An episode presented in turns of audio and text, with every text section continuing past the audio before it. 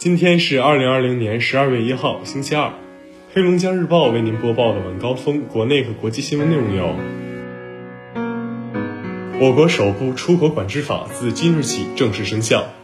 任何国家或者地区滥用出口管制措施，危害我国国家安全和利益的，我国可以根据实际情况，对该国家或者地区对等采取措施。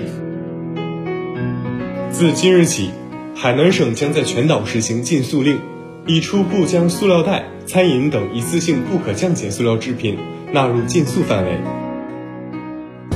为巩固和扩大长江进补退捕成效，加强长江口水域进补管理，农业农村部最新发布，决定扩延长江口进补范围。自二零二一年一月一号起，上海市长江口中华鲟自然保护区、长江刀际国家级水产种质资源保护区等水生生物保护区水域全面禁止生产性捕捞。国家邮政局监测数据显示，截至十一月十六号，今年我国快递业务量已超七百亿件，超过去年全年。国家邮政局预测，今年全年我国快递业务量有望超过八百亿件。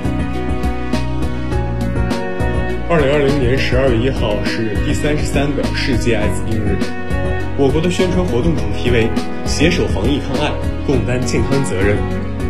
记者从我省卫健委获悉。全省艾滋病疫情持续保持低流行状态，全省现存活艾滋病感染者和病人一万三千三百四十二例，死亡一千九百八十七例。二零二零年一到十月，新报告艾滋病病毒感染者和病人一千零二十六例，死亡一百五十五例。目前全省抗病毒治疗成功率达百分之九十五以上。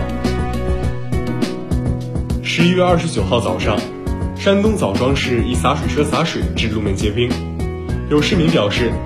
洒水车在零下四摄氏度的天里还在洒水，仅自己看到就有十余人滑倒。对此，山东枣庄市中区环卫局工作人员回应：目前已经要求洒水部门停止洒水，以后两摄氏度以下就会停止洒水。第十八届中国国际农产品交易会三十号在重庆闭幕，本届农交会交易总金额达四百一十八亿元。日前，第三十三届中国电影金鸡奖颁奖典礼举行，《我和我的祖国》荣获本届金鸡奖评委会特别奖，黄晓明获最佳男主角奖，周冬雨获最佳女主角奖，王瑞凭借影片《白云之下》荣膺最佳导演奖，夺冠被评为最佳故事片奖。最近，一段苏州李奶奶和 Siri 唠家常的视频走红网络，她带着很重的口音，连连向 Siri 提问。李奶奶的孙女也没想到，教奶奶使用智能手机竟然这么快乐。教长辈学会使用智能手机，成为年轻人普遍面对的课题。教会父母使用智能手机，仿佛为他们打开了连接外界的大门。沉默的爸爸变得健谈了，有空会主动和我们聊起新闻上的趣事。操劳的妈妈学会放松了，吃完饭会拉着我下载广场舞视频。所以，让我们行动起来吧。陪伴父母长辈，拥抱新技术，不要代表这个时代淘汰他们。美国疾病控制和预防中心一项最新报告显示，美国实际感染新冠病毒人数可能是已经报告数量的八倍。统计数据显示，截至北京时间十一月二十九号八时左右，美国新冠确诊病例超过一千三百二十三万，死亡病例超过二十六点六万。日本媒体二十九号报道。东京奥运会推迟一年，将使预算增加大约两千亿日元，总预算由最初的一点三五万亿日元增加到一点五五万亿日元，增幅约为百分之十五。澳大利亚总理莫里森要求中国道歉，理由是中方发布和伪造一名澳大利亚士兵割喉儿童的宣传图。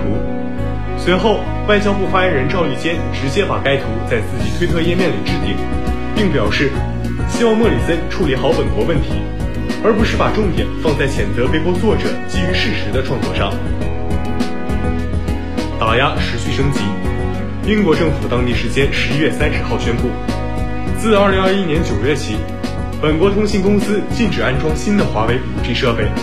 报道称，这是英国试图将华为设备清除出该国五 G 网络计划的一部分。研究显示，在英格兰长达一个月的封城期间。该地区的新冠感染水平下降百分之三十。今天的黑龙江日报晚高峰，国内和国际新闻就是这些。编辑杨欣欣，我是程奇，感谢收听。